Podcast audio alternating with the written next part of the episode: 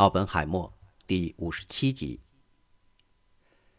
一九五二年的初春，格里格斯告诉拉比说，奥本海默和顾问委员会正在阻碍氢弹发展。拉比生气地为他的朋友辩护，并建议格里格斯应该读读顾问委员会会议的备忘录。他建议，只有那样才能理解奥本海默主持的这些会议是多么公正。他还提议在普林斯顿的两个对手之间举行一场会议，格里格斯同意了。一九五二年五月二十三日下午三点三十分，格里格斯走进了奥本海默在普林斯顿的办公室，他坐下来准备讨论双方应怎样进行相互间的沟通。奥本海默迅速地抽出了一份顾问委员会于一九四九年十月所写报告的副本。这份报告讲的是当时对有关发展氢弹所产生的争议进行讨论的内容。这如同一种示威。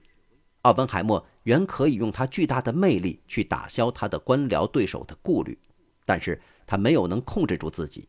他在格里格斯身上只看到了另一个愚蠢的权力追逐者，一个平庸的科学家与一些将军和一个充满野心的物理学家爱德华·特勒为伍。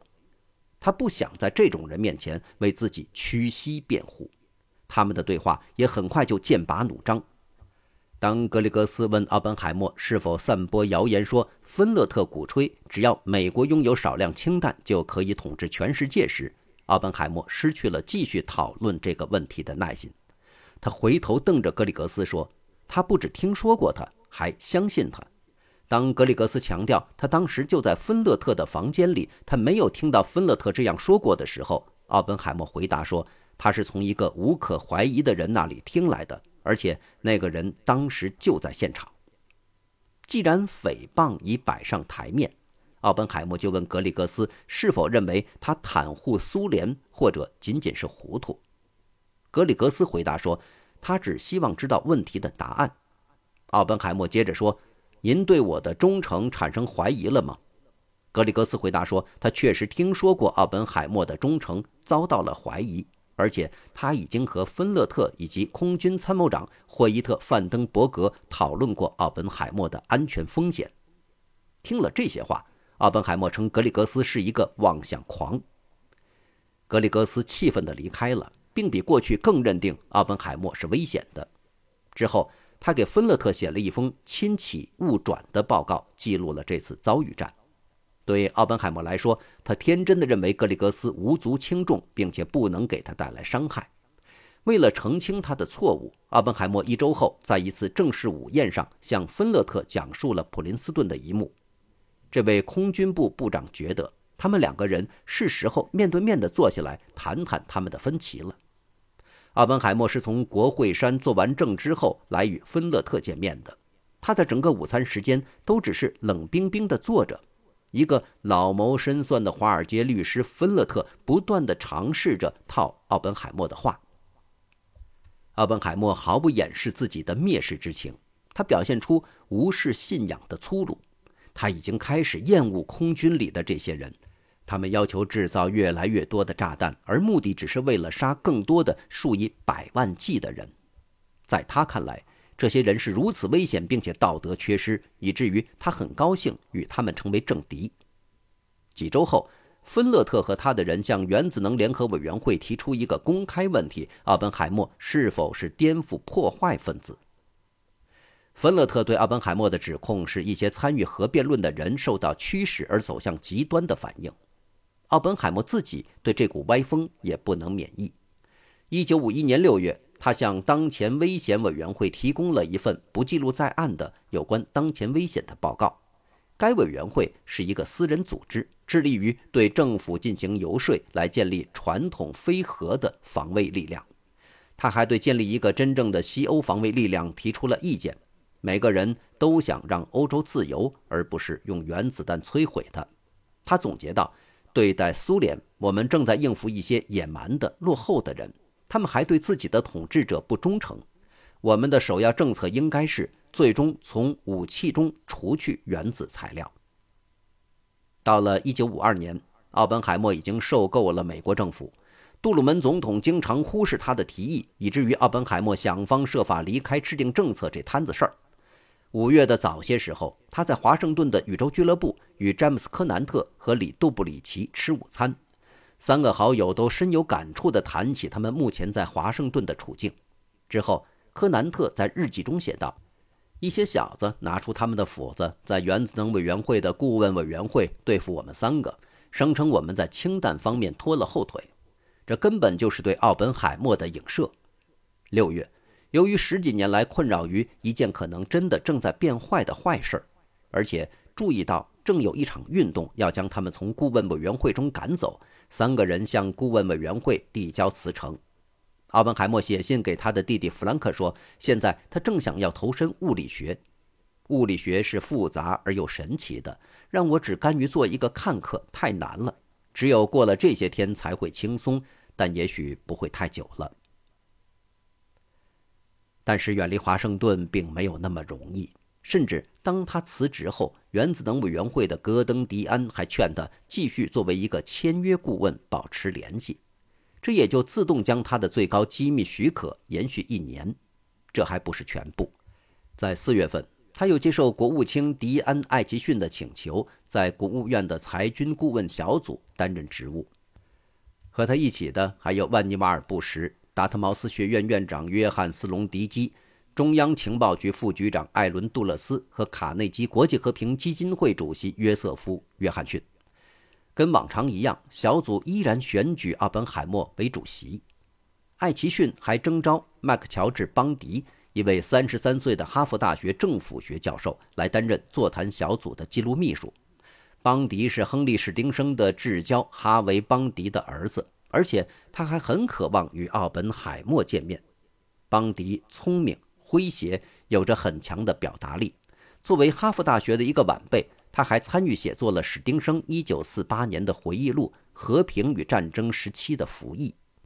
作为史丁生著名的《哈勃月刊》1947年2月的一篇为原子弹轰炸广岛和长崎辩护的文章。使用原子弹的决定这一文的撰稿人邦迪已经和一些与核武器有千丝万缕联系的人十分熟悉。在他们的第一次会议上，阿本海默很快就喜欢上了这个年轻的波士顿上层人物。之后，邦迪非同寻常地写了一篇谦恭文章给他的新朋友，说：“我不知道怎样去感谢上周你对我的指导所付出的耐心。”很快的。两个人在给对方的手书中就数以“亲爱的罗伯特”和“亲爱的麦克”。邦迪很快认识到，争议正在偷偷靠近他的新朋友。在他们早期的一次会谈中，奥本海默和他的座谈小组同意，他们的首要问题是生存问题。在这个问题上，美国和苏联面临着一个蝎子的僵局：是否在主动攻击中使用毒刺？奥本海默知道。特勒和他的同事们很希望在深秋测试氢弹的初期设计版本，所以当万尼瓦尔·布什建议也许能促使华盛顿和莫斯科在计划开始之前达成一项禁止一切热核反应装置的全面禁令时，阿本海默顿感兴趣。既然一切违反禁令的行为都能立刻被探测到，他们也就不能进行实验了。而不进行试验的话，氢弹也就无法发展成为可用的军事武器。一项在热核反应领域的军备竞赛就能在开始前被制止。奥本海默和他的同事们知道了热核反应装置的第一次测试，代号 Mike，被安排在即将到来的秋天，并且任何试图阻止这个计划的尝试都将遭到空军的强烈反对。尽管坚信自己的观点是正确的，但他们还是没有准备将观点公之于众。一条神秘的面纱遮掩着所有涉及原子能的问题，并且没有经过忠诚调查，他们也不能公开谈论观点。但他们再一次尝试让华盛顿方面相信现行的核武器方针是一条死胡同。不过，在1952年10月9日，杜鲁门的国家安全委员会断然否决了奥本海默座谈小组关于推迟氢弹测试计划的建议。国防部长罗伯特·洛维特生气地说：“一切像这样的想法都应该立即被抛于脑后，而任何存在的与之有关的文件都该被销毁。”洛维特是一个参与外交政策制定的强势人物，他害怕如果推迟计划的消息泄露出去，参议员约瑟夫·麦卡锡将有朝一日调查国务院及其座谈小组的顾问。三周后，美国在太平洋爆炸了一枚当量10.4兆吨的氢弹，厄鲁格拉岛也随之消失。沮丧的科南特告诉一名新闻周刊记者：“我不再和任何原子弹有关系了，我也没有任何成就感。”一周后，奥本海默心情忧郁地和九位国防动员办公室科学咨询委员会的成员坐在一起讨论是否应该辞职抗议。很多科学家感到，麦克实验表明政府根本就没有聆听他们专家建议的想法。奥本海默的老朋友杜布里奇分发了起草的辞职信，但到最后，对下届政府可能改变政策的微弱希望，让他们又将信抛到一边。他们知道胜率取决于他们。在会谈中，麻省理工学院的院长詹姆斯·基利安弯腰对杜布里奇小声说：“我们知道空军的一些人正盯着奥本海默，我们已经做好准备应对这一切。”杜布里奇很震惊，他幼稚地认为所有人都仍把奥本海默当作英雄。此时，奥本海默和邦迪正为国务院的裁军小组草拟最后报告。这份文件将直接导致国务卿艾奇逊离职，就像艾森豪威尔入主白宫一样。当然，此时这份文件还非常机密，只在艾森豪威尔政府部分高官中传阅。如果在1953年将这份文件公布的话，这势必引起重大分歧。邦迪负责编写文件，而其中很多观点来自奥本海默：核武器将毁掉整个人类。在几年之后，苏联将有一千枚核武器。再过几年就会达到五千枚，这足以构成毁掉一个文明、杀伤大量平民的力量。邦迪和奥本海默不得不承认，美苏之间的核恐怖将会演变成奇特的稳定，这样双方都将禁止使用这些相当于自杀的武器。但如果是这样，一个危险的世界也不会安宁。为了保持和平，政治家必须小心翼翼地处理好每一次危机，而不是某一次。在面对如此危机时，奥本海默的专家组成员力促坦诚的思想。这种过分保密的政策使得美国人得意妄为，而忽略了核危机。为了纠正误解，新一届政府应该告诉民众核威胁。令人惊讶的是，该小组成员还建议，核武器制造的速度和威力应该向大众公开，让公众明白一个事实：在某种程度上，我们不能靠超过苏联人来抵御苏联的威胁。坦诚的思想完全是由尼尔斯·波尔想出来的，他总是坚信安全和开放密不可分。在这一点上，阿本海默仍是波尔的支持者。他不再对长期处于僵局的联合国裁军大会抱任何希望，但是他希望新一届政府能理解坦诚，既能让美国人民对依靠核武器所产生的危险有所警醒，也能向苏联人表明美国不打算在先发制人的第一波攻击中使用核武器。还有，裁军小组呼吁与苏联进行直接的长期对话。克里姆林宫应该大致知道美国核武库的规模和性质。华盛顿应积极支持通过双边会谈裁减军备。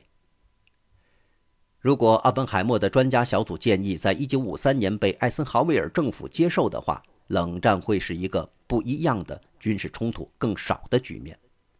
这个引人深思的猜想，后来在邦迪1982年刊登在纽约书评上的散文《失去的阻止氢弹的机会》中。得到进一步阐述。在苏联解体的几年里，俄罗斯档案文件激起历史学家重新思考关于冷战初期的基本假设。就像历史学家梅尔文·莱夫勒所写的那样，敌人的档案表明，苏联人并没有事先培养东欧共产党的计划，也没有支援中国共产党或是在朝鲜半岛发动战争的计划。